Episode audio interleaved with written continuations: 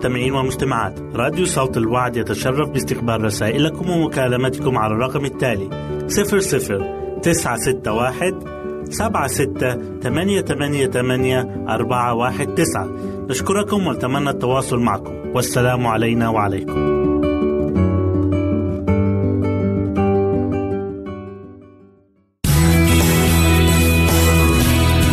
يمكنك استماع وتحميل برامجنا من موقعنا على الإنترنت www.awr.org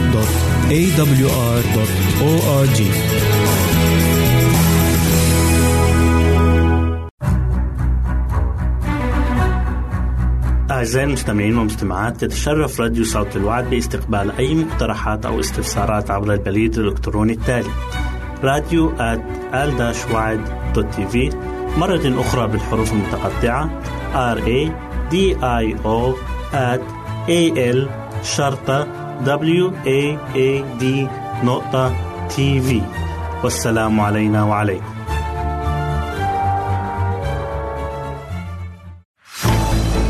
أعزائي المستمعين والمستمعات راديو صوت الوعد لا يكتفي بخدمتكم عبر الموجات الصوتية فقط بل وإنه يطرح لكم موقعا إلكترونيا يمكنكم من خلاله مشاهدة أجمل البرامج الدينية الثقافية الاجتماعية وغيرها من المواضيع الشيقة. يمكنكم زيارة الموقع من خلال العنوان التالي www.al waad.tv مرة أخرى بالحروف المتقطعة www.al-waad.tv والسلام علينا وعليكم.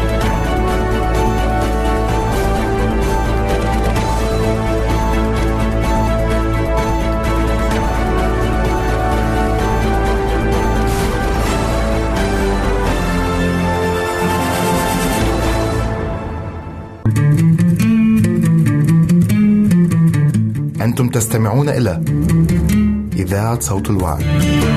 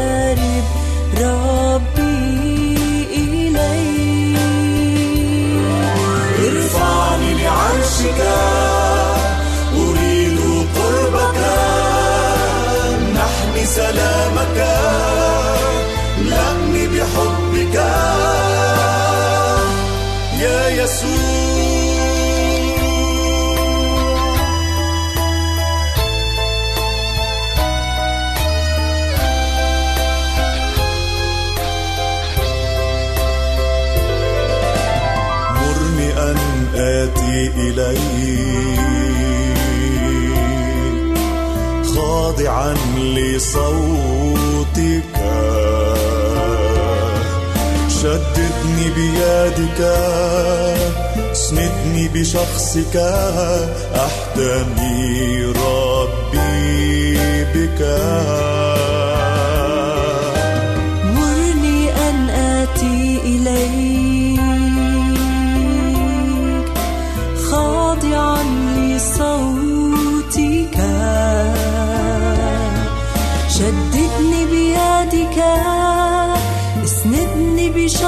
بشخصك أحتمي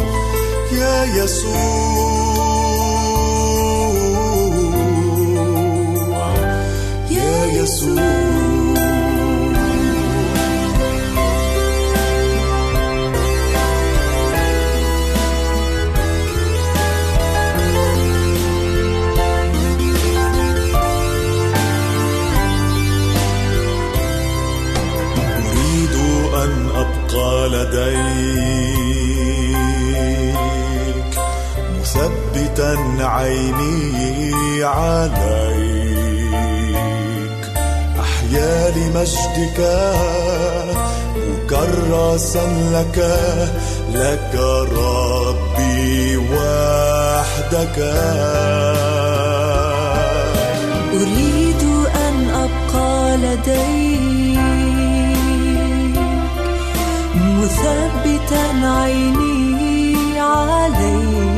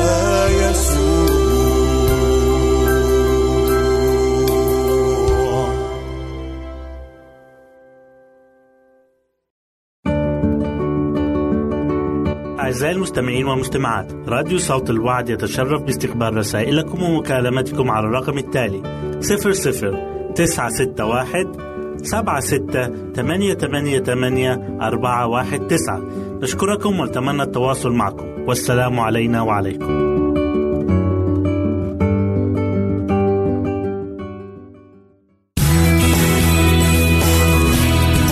استماع وتحميل برامجنا من موقعنا على الإنترنت www.awr.org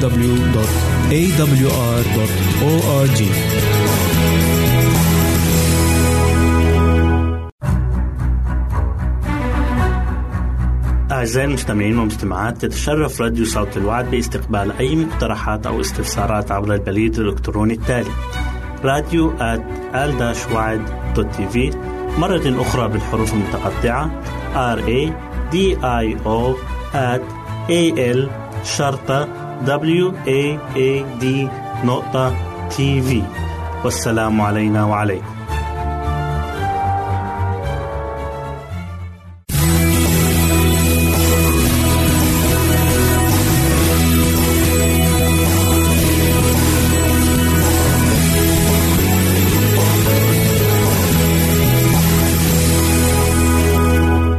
أهلا وسهلا بكم مستمعينا الكرام في كل مكان. يسعدني أن أقدم لكم برنامج من هنا وهناك والذي يتضمن الفقرات التالية كيفية الحفاظ على نظافة المنزل وتنسيقه هل تعلم طرق الوقاية من الإنفلونزا في فترة الشتاء؟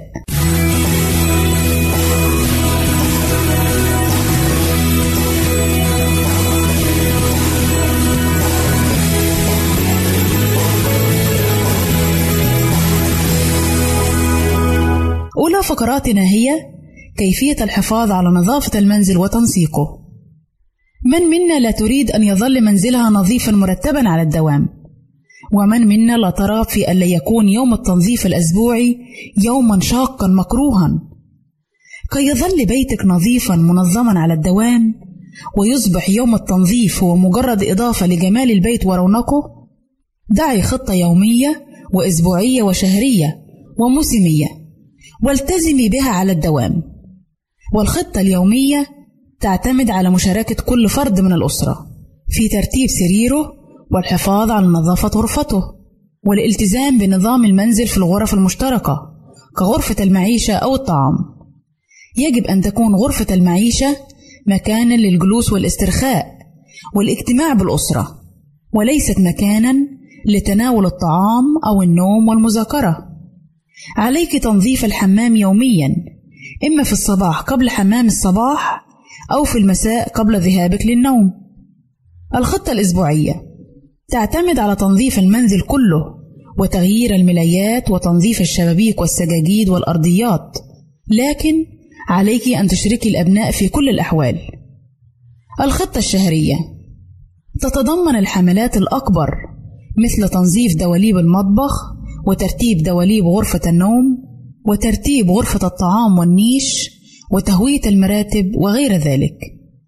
الخطة الموسمية حسب الفصول مثل غسل الستائر والسجاجيد والبطاطين والأغطية وتنظيف ما تحت الأسرة وترتيبها وتبديل الملابس الشتوية والصيفية وغير ذلك. عودي أبنائك وزوجك على إعادة كل شيء إلى موضعه وعلى غسل ما يستخدم من أدوات المطبخ في غير وقت الوجبة المشتركة. وبمجرد تقدم الأبناء في العمر عليك تقسيم المهام عليهم ذكورا وإناثا ليكون تنظيف الحمام مثلا مهمة يومية يتبادلها الجميع وكذلك غسل الأطباق.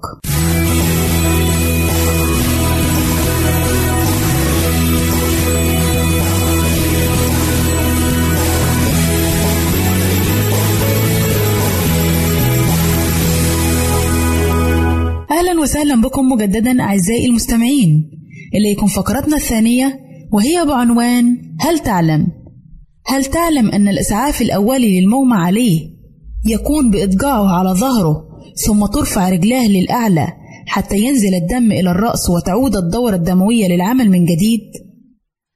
هل تعلم أن فيتامين A يساعد في تقوية عملية الإبصار وحسن عمل العين وتكون أعراض نقص هذا الفيتامين بالعمش الليلي الذي يصيب الإنسان وجفاف العين؟ هل تعلم أن البصل الحلو كان الفاكهة المفضلة عند قدماء الرومان؟ هل تعلم أن هناك بلدان عديدة مثل الهند وبورما تستخدم الفيلة كحيوانات لجر الأثقال والأحمال وغالبا ما يستخدمونها في نقل الأشجار فهي تستعمل خراطيمها وأنيابها لرفع كتل خشبية صغيرة هل تعلم أن جسم الإنسان يحتوي على ست لترات من الدم؟ هل تعلم أن القطب الشمالي يكون ظلاما في نصف السنة ومضيء في النصف الآخر من السنة؟ هل تعلم أن القطب الجنوبي ليس ملك لأي دولة في العالم ولا يعيش فيه إلا قلة من العلماء والباحثين؟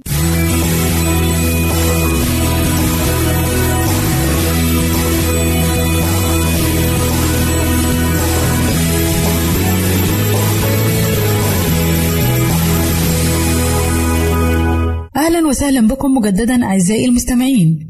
إليكم فقرتنا الثالثة والأخيرة والتي نتكلم فيها عن طرق الوقاية من الإنفلونزا في فصل الشتاء.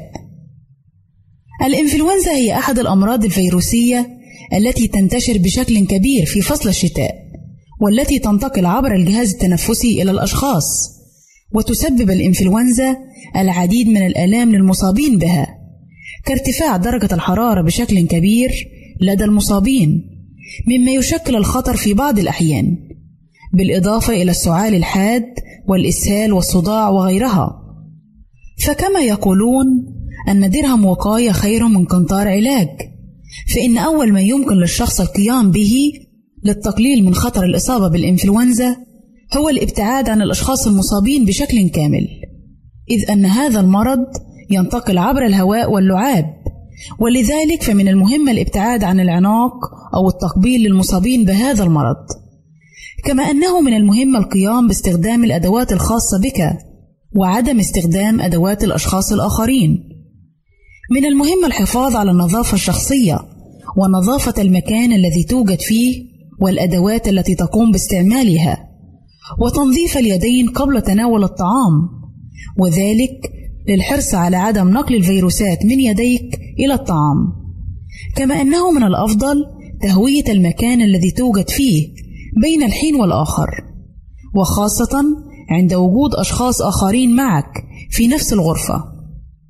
فعند وجودنا مع أشخاص آخرين فإننا نتنفس نفس الهواء الذي يقومون بتنفسه وهو ما يعمل على تراكم الفيروسات واستنشاقها في حالة عدم تهوية الغرفة. الحرص على النوم بشكل كافي خلال الليل بما لا يقل عن سبع ساعات إذ أن الدراسات أثبتت أن النوم يزيد من مناعة الجسم ويقلل من خطورة الإصابة بالأمراض المختلفة.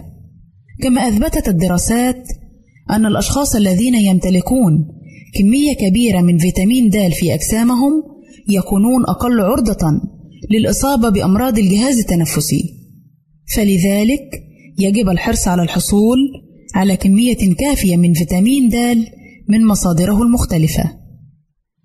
إلى هنا نأتي أعزائي إلى نهاية برنامجنا من هنا وهناك. نسعد بتلقي آرائكم ومقترحاتكم وتعليقاتكم وإلى لقاء آخر على أمل أن نلتقي بكم تقبلوا مني ومن أسرة البرنامج أرق وأطيب تحية وسلام الله معكم.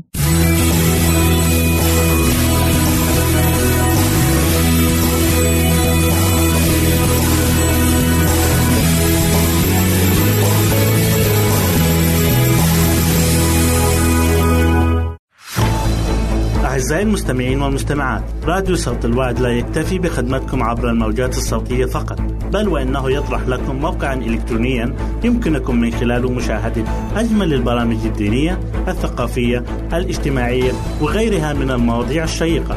يمكنكم زيارة الموقع من خلال العنوان التالي www.al-waad.tv مرة أخرى بالحروف المتقطعة www.al-waad.tv والسلام علينا وعليكم.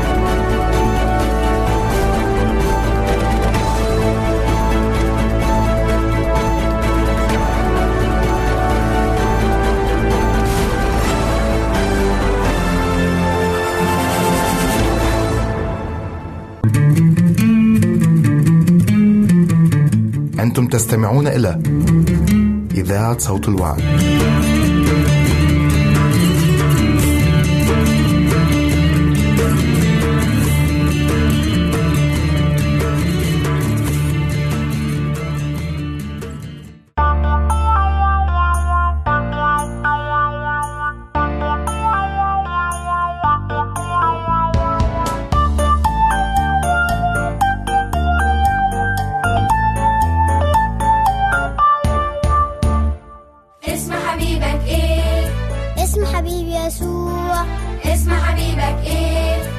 اسم حبيبي يسوع. بيته فين؟ ساكن فين؟ في أحلى الربوع. اسم حبيبك إيه اسم حبيبي يسوع. اسم حبيبك إيه اسم حبيبي يسوع.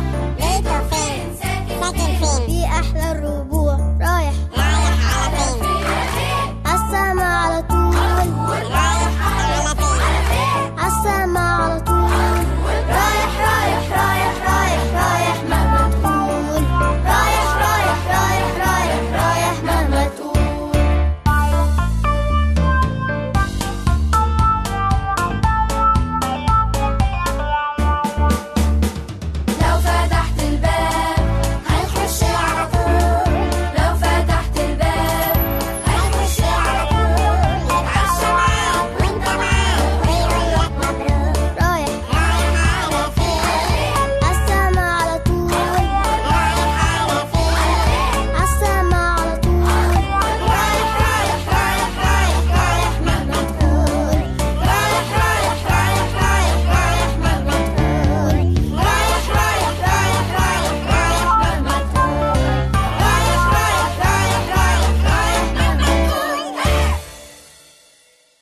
عايز تغير هديتك؟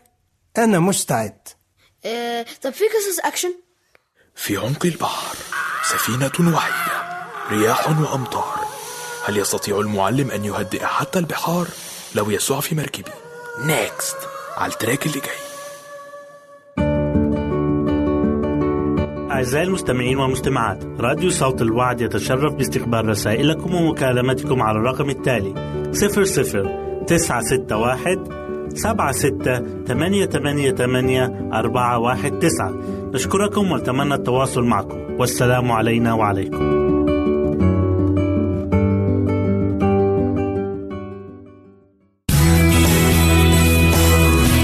يمكنك استماع وتحميل برامجنا من موقعنا على الإنترنت www.awr.org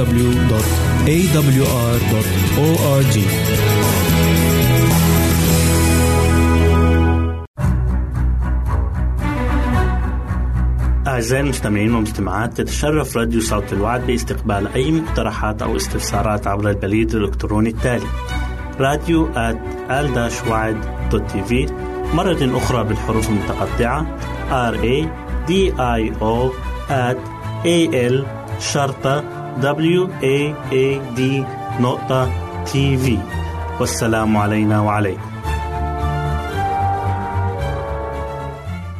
أحقا بالحق الأخرة تتكلمون بالمستقيمات تقضون يا بني آدم بل بالقلب تعملون شرورا في الأرض ظلم أيديكم تزنون. زاغ الأشرار من الرحم ضلوا من البطن متكلمين كذبا. لهم حمة مثل حمة الحية مثل السل الأصم يسد أذنه الذي لا يستمع إلى صوت الحواة الراقين رقى حكيم. اللهم كسر أسنانهم في أفواههم. اهشم أضراس الأشبال يا رب. ليذوبوا كالماء ليذهبوا. إذا فوق سهامه فالتنب كما يذوب الحلزون ماشيا. مثل سقط المرأة لا يعاين الشمس. قبل أن تشعر قدوركم بالشوك نيئا أو محروقا يجرفهم. يفرح الصديق إذا رأى النقمة. يغسل خطواته بدم الشرير.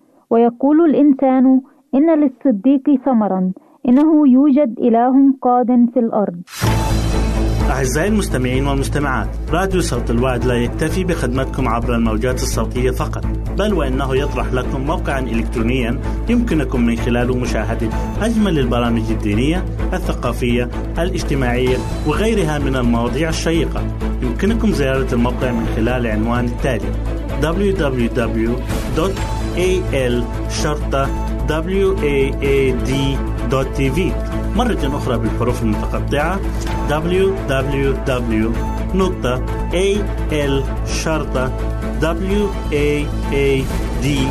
waad.tv والسلام علينا وعليكم.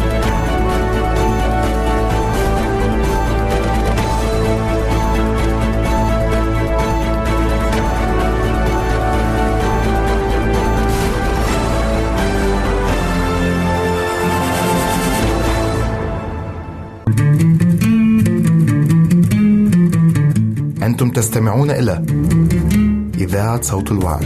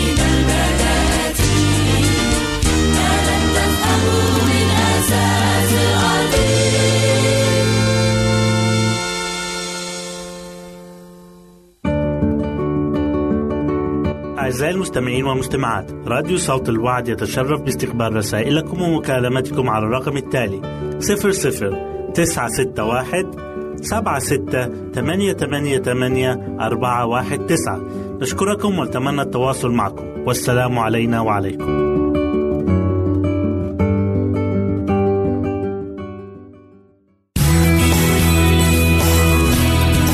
يمكنك استماع وتحميل برامجنا من موقعنا على الإنترنت www.awr.org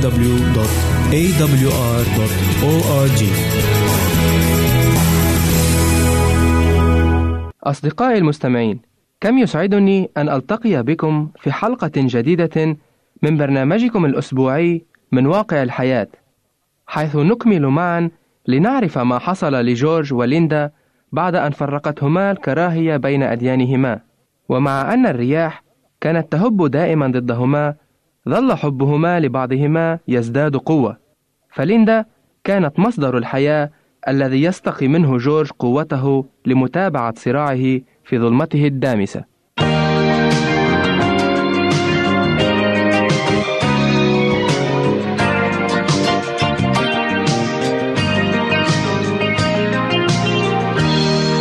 في تلك الليلة التي خفتت نجومها وتلبدت غيومها خرجت ليندا من داره تحت وبل المطر وسارت عبر الشوارع الباكية لبكائها. فقد كانت هي أيضا غائمة العينين تذرف الدموع بالرغم منها. وفمها يهمهم بكلمات لا تفهم تمازجها العبارات وتقطعها الزفرات تاركة خلفها حبيبها الذي اعتملت في قلبه رهبة جياشة تقسم الصدور وحيرة دائبة تفتت الأكباد. وأخذ المسكين ينتفض كأنه مرجل يغلي فوق نار متأججة. فما كادت تتخطى عتبة داره حتى انتهى إليها أنينه المكبوت. فمضت في طريقها لا تلوي على شيء ولكنها علمت أنه يشاطرها شعورها. ولم تدري هل ترثي لحالها أم ترثي له. فما كانت تحسب نفسها أعظم منه لوعة وأسى. فقد ذرفت عليه العبرات وصعد هو عليها الزفرات. انكمش جورج وانسحب في حزن دفين إلى عالمه المظلم ملازما الصمت والكتمان. وقد بانت على وجهه صفرة شاحبة وبدأ كأنه غصن ناحل ذهبت بندرته رياح الخريف وانتكست صحته وهو يعتصر في داخله خواطر قلبه وخوالج نفسه وحسرتاه عليه. فهو لم يكد يستفيق من هموم الحياة حتى عاجله القدر بسلسلة جديدة منها ولم يترك سهما من سهامه المريشة إلا ورماه به ولا جرعة من كأس مصائبه ورزاياه إلا وأجرعه إياه. حاول الأهل والأصدقاء التخفيف عنه فكان بين الحين والآخر يسمع من يقول لن تندم على تخليك عنها وقطع صلتك بها فهذا الارتباط غير المتكافئ بينك وبين طرف غير مؤمن كان من شأنه أن يثير المشاكل بينكما فيما بعد ولكنه كان يجلس صامتا في عتمته دون أن ينبس. أما ليندا فقد عادت إلى عملها وانسحبت من المجتمع محاولة أن تنسى مرارة ذلك الاختبار فلا تستعيد ذكراه ثانية كي تضع حدا لانهمار دموعها التي كادت تذهب ببصرها. وقد حاول المقربون منها تخفيف عنها أيضا. فكانت هي الأخرى تسمع بين الحين والآخر من يقول ستعيشين لتمجد الله على قرارك بتركه. وإلا فكنت ستعيشين جحيما أرضيا لو أنك ارتبطت بهذا البروتستانتي. فكانت هي تعض على شفتها بلوعة وأسى. توالت الأيام وأعقبتها الشهور حتى مضى عام على تلك الواقعة. لم تتوقف فيه القنابل عن الانفجار ولم يوضع فيه حد للاشتباكات والقتل فقد دارت رحى الحرب دون أن تخمد نارها أو يخبو آوارها حتى كان ذات مساء خلى فيه جورج إلى نفسه وأنس بوحدته في البيت غارقا في أفكاره مترددا بين التفاؤل والتشاؤم بين الأمل واليأس بين المواقف والمساعي الإيجابية وما كان أقلها وبين ردود الفعل والتطورات السلبية الكثيرة. فمعظم الجراحات تلتئم ولكن بعضها يظل ينزف حتى الموت. لقد نغص موضوع ليندا عليه عيشه وأقلق مضجعه وأطال سهره وألمه. وإذ هو في هذه الحال قطع عليه حبل تفكيره طرقا عنيفا متواصلا على الباب. فقام على الفور وهو يتوجس شرا واتجه صوب الباب واثقا من طريقه بعد أن اعتاد محيطه المظلم وبرع في الإلمام بحدوده. وما كاد يفتح الباب واثقا من طريقه سمع صوت ماري شقيقة ليندا الصغيرة يدوي عاليا في فزع. جورج أسرع. وإذ اختلج صوتها وأجهشت بالبكاء أدرك هو بحسه أن ليندا ليست على ما يرام. وإذ التقطت ماري أنفاسها واصلت تقول لقد سقطت قنبلة على المطعم الذي كانت فيه ليندا وهي الآن بين الحياة والموت. أسرع أرجوك لأنها تهتف باسمك من تحت الركام. وما أن بلغ هذا الخبر أسمعه حتى اختلجت أعضاؤه وانتفض في فزع بعد أن شق الخوف مرارته وتمشى قلبه في صدره وكاد يهلك بين اليأس القاتل والرجاء الكاذب. هرول جورج دون أن يغلق حتى باب بيته ممسكا بيد ماري دون أن يشعر بشيء مما حوله. ووجد نفسه يتقدم رغما عنه بخطى متعثرة وسار معها وهما يتعثران ويقعان ويبكيان طوال الطريق الذي ذوت فيه أصوات الاشتباكات العنيفة. لقد سقطت قنبلة على مطعم صغير كانت ليندا تتناول فيه طعام العشاء مع ثلاثة من زميلاتها اللاتي استطعن الزحف من تحت الركام والخروج. ولكن ليندا أمسكت من رجليها فكانت في قبضة الركام كالعصفور في مخالب العقاب ولم يسعفها في نضالها مساعد أو عاضد وكانت النيران المنتشرة تقترب منها. فشعرت المسكينة أنها في صراع الحياة والموت مع عدو لا تكافؤ بين قواه وقواها. وقد سمع الواقفون صراخها دون أن يستطيعوا الوصول إلى الحفرة التي تردت فيها. وكان رجال الإطفاء والشرطة والجنود الحاملين الضوء والمعدات الخاصة في طريقهم إلى المكان.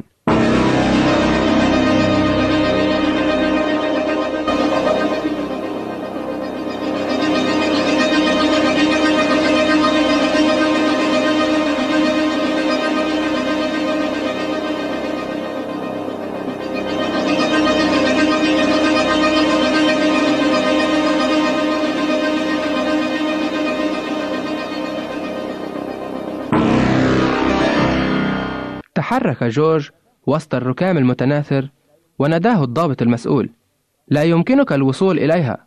فقال جورج إنها حبيبتي. فرد الضابط بنغمة الأمر لا تكن مجنونا أهوجا فأنت لن تستطيع رؤية يدك أمام وجهك في هذا الظلام المطبق. أما جورج فقد واصل طريقه وهو يقول وما الفرق الذي تحدثه الظلمة لرجل ضرير؟ وكما اعتاد أن يفعل من قبل فقد اتجه صوب صوتها وهو ينفذ بعين بصيرته في مواطن الأشياء وبعزيمة ثابتة وقلب صابر قرر أن يبلغ الغاية التي يريدها أو يموت في سبيلها. وإذ كانت الرغبة تحدوه أن ينقذ حبيبته راح يحث السير فيسقط حينا ويصطدم رأسه بالركام أحيانا. وسط ذلك الجو الخانق الذي يتصاعد فيه الدخان ويخمد الأنفاس. ولكنه تحرك بكل ما توحيه مهارة الضرير وغريزته وبما يفرضه إلحاح الحب. هتف جورج بأعلى صوته. أنا قادم يا ليندا أنا قادم. وما إن سمعت هي صوته حتى أضاء وجهها والتمعت عيناها.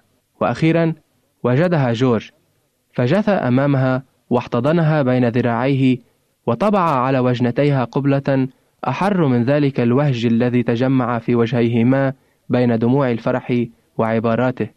كان المكان يلتهب بالنيران ولكن قلبيهما كانا أكثر التهابا بالانفعالات التي تثير المشاعر وتحرك اللواعج استجمعت ليندا ما تبقى لها من طاقة لتهمس قائلة جورج جورج. وبعدها راحت في غيبوبة وكأنها طفل أتعبه طول المسير وإذ كانت دماؤها تسيل على ملابسه وصلت إليهما ألسنة النيران الممتدة ولكنه ظل يحتضنها حتى شق رجال الإنقاذ طريقهم إليهما. أما الشيء الذي لم يره جورج بسبب ضياع بصره فهو تشوه وجهها الجميل من أثر النيران. وبعد فترة طويلة من العلاج استعادت ليندا عافيتها. ولكن رغم كل جراحات التجميل بقي وجهها يحمل آثار التشوه. ولكنها قالت لمن رثوا لحالها الرجل الوحيد الذي أحبه في هذا العالم لن يرى وجهي أبدا فأي فرق بالنسبة لي أن يكون وجهي مشوها أو جميلا؟ واتصل حبل حبهما حيث انقطع. صحيح أن عائلتيهما ظلا يقاومان زواجهما وقد وصلت الأمور إلى مواجهة بينهما كادت تؤدي إلى شجار بعد أن تعالت الأصوات والشتائم والتهديدات. ووسط هذه الفوضى والتشويش أمسكت ليندا بيد جورج وخرجا معا من ذلك المكان المليء بالحقد والكراهية والتعصب إلى الشوارع التي دوت فيها العيارات النارية والانفجارات. نعم، لقد تزوجا بعد أن تنبأ لهما الجميع بفشل ذلك الزواج، ولكن زواجهما لم يفشل. فهل هناك من وسيلة أفضل من المحبة؟ ثم أي ترياق آخر يمكن أن نجده للتعصب الذي يمزق العالم غير المحبة؟ ولو أدرك الناس ذلك لمحت المحبة والرحمة الشقاء من العالم كما يمحو لسان الصبح مداد الظلام. أدامنا الله كي نحب بعضنا البعض. ملتقانا معكم في الأسبوع القادم وإلى اللقاء. أعزائي المستمعين والمستمعات راديو صوت الوعد لا يكتفي بخدمتكم عبر الموجات الصوتية فقط بل وإنه يطرح لكم موقعا إلكترونيا يمكنكم من خلاله مشاهدة أجمل البرامج الدينية الثقافية الاجتماعية وغيرها من المواضيع الشيقة. يمكنكم زيارة الموقع من خلال العنوان التالي www.al-waad.tv مرة أخرى بالحروف المتقطعة www.al-waad.tv والسلام علينا وعليكم.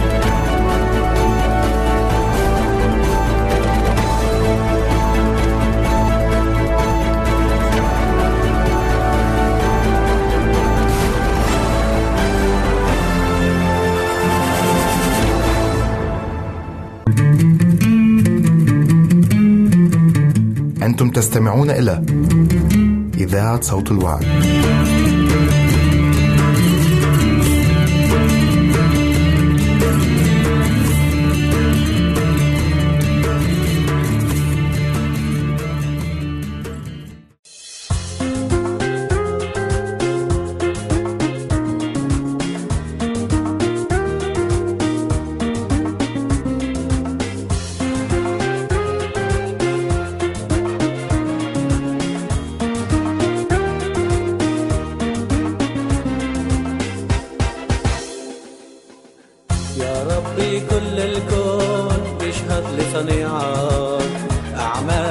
بتهتف وتقول إنك حقيقة.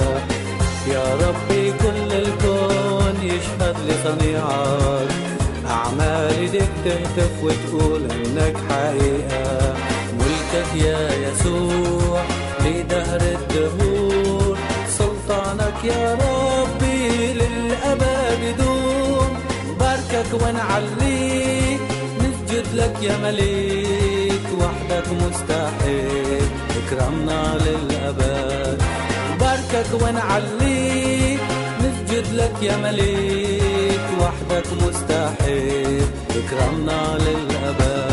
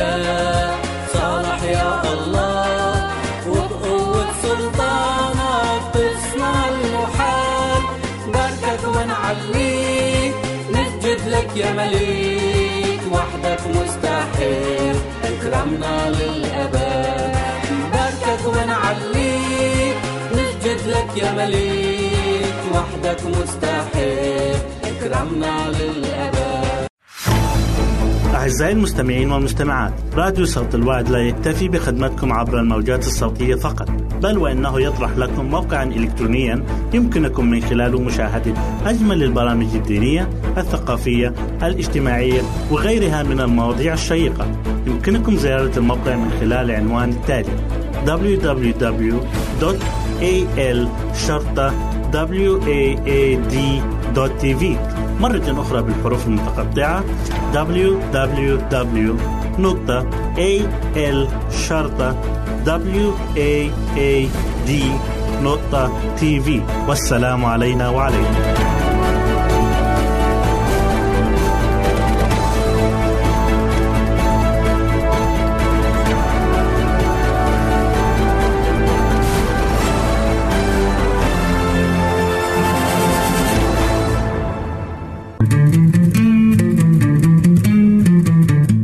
أنتم تستمعون إلى إذاعة صوت الوعد.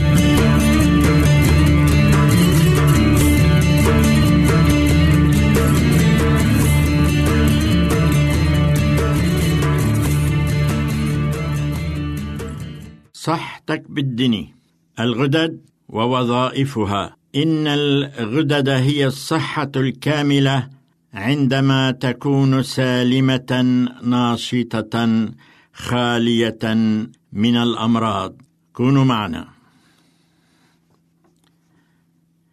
إن مصدر الغذاء للغدد هو الدم. فمن الدم تأخذ المواد التي تتيح عمليات الإفراز اللازم للجسم. ولكن متى كان الدم في حالة رديئة سيئة ربما يسبب النقص الغذائي. قد يكون نقصا في الفيتامينات أو نقصا في المعادن فيسبب هذا النقص حالة من الانحراف والتدهور الصحي الذي ينعكس اضطرابا في الغدد وقد تكون عاقبته وخيمة يتهدد فيها الحياة بصميمها. الغدد كلها هامة وهي تؤمن الحيوية والحياة ولها وظائف هامة تؤديها وتقوم بها. منها الغدد الصماء والغدد اللعابية والغدد الدموية والغدد والغدة الكبيرة ذات الدور الكبير والمعروفة بالكبد. والغدد الدموية والغدة الكبيرة ذات الدور الكبير المعروفة بالكبد. الغدد الليمفاوية وهي تتوزع على نقاط استراتيجية في الجسم فتعمل كمصاف لبلازما الدم وتقوم هذه الغدد بأعمال هامة أخرى. وهو إزالة ما يدخل الدم من مواد سامة. فاللوزتان مثلا هما من الغدد الليمفاوية وتوجد تحت الإبط غدد أو غدد لمفاويه أيضا. وفي أصل الفخذ والزائدة الدودية هي بدورها غدة لمفاويه أيضا. هناك التهابات تصيب هذه الغدد وبنوع خاص تلك الموجودة في الرقبة وتسبب جراثيم موجودة في اللوزتين. هذا الالتهاب والجدير ذكره هنا أن الصغار معرضون لهذه الالتهابات أكثر من غيرهم. هناك أنواع متعددة من الغدد منها الغدد الصماء أو اللاقنوية وهي تلك التي تفرز الهرمونات وهي الرسل الكيميائيه التي تفرغ مباشرة أو تفرغ مباشرة في المجاري الدموية وتنتقل إلى جميع الأعضاء فتحثها على النشاط والحركة الدائمة. وتقع هذه الغدة في قاعدة الدماغ. إن الغدة النخامية هي من الغدد الصماء ولها تأثيراتها الإيجابية والسلبية أيضا. وتقع هذه الغدة في قاعدة الدماغ في تجويف خاص بها. وتتصل بالدماغ بتجويف كما ذكرت خاص بها. ومع أن حجمها صغير لكنها تقوم بوظائف حيوية وكبيرة وتنتج هذه الغدة الهرمونات التي تنظم نمو الجسم وتتحكم بتطور ووظيفة الغدد الثمولية والغدة النخامية التي يتناول نشاطها ضغط الدم والإداء الكلوي والغدة النخامية توجه نشاط سائر الغدد فهي أشبه بقائد فرقة موسيقية. أما الغدة الدرقية فهي موجودة في منتصف العنق قرب القصبة الهوائية وفيها كمية كبيرة من اليود. أما الغدة الدرقية فهي موجودة في منتصف العنق قرب القصبة الهوائية وفيها كمية كبيرة من مادة اليود وعملها هو تنبيه الغدد الصماء من أي خلل فيها وأي خلل فيها يؤثر في النمو ويشل الوظائف الأخرى ويصاب الإنسان عند خللها بالخمول. والبدانة ووقف التطور وشلل في الوظائف الأخرى. توجد أربع غدد صغيرة دقيقة في الرقبة خلف الغدة الدرقية ووظيفتها تنظيم آلية الكالسيوم في الجسم. فإذا قل الكالسيوم في غذاء الإنسان يتراجع هذا المعدن من العظام فيصاب الإنسان بمرض عظمي خطير. هناك غدتان صغيرتان لا يزيد حجم الواحدة منها عن حجم حبة الفاصوليا وتقع كل واحدة منها فوق كلية من الكليتين وتسمى كل واحدة منهما الغدة الكظرية ويفرز اللب في هذه الغدة مادة الأدرينال الذي ينشط الجهاز العصبي وهو ينعش وينشط عضلات القلب ويساعد على إبقاء ضغط الدم طبيعيا وينعش العضلات والشعب الهوائية. أما أمراض الغدة الكظرية فأهمها مرض اسمه آفة أديسون. حيث يسفر عنه عنه الهزال وفقدان القوة والنقص في الوزن ويرافقه دكون في لون الجلد. وسبب هذا المرض هو نقص في الهرمون الذي يوفر اللحاء الكظري.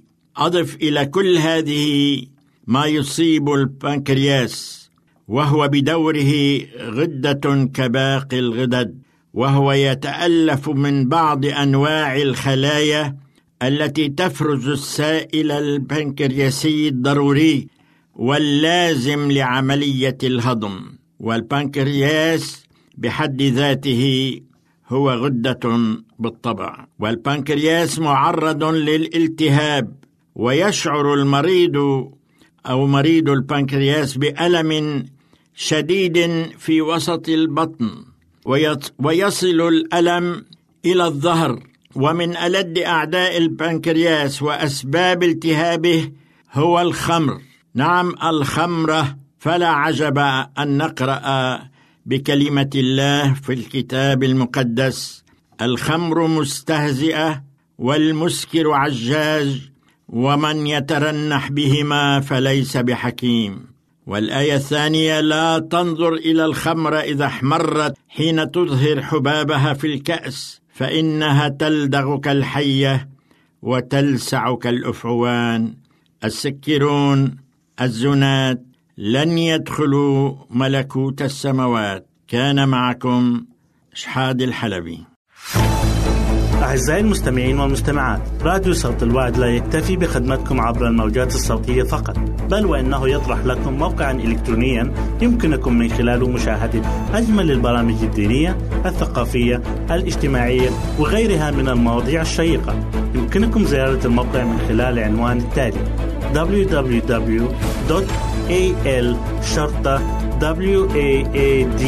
www.al-waad.tv مرة أخرى بالحروف المتقطعة. www.al-waad.tv والسلام علينا وعليكم.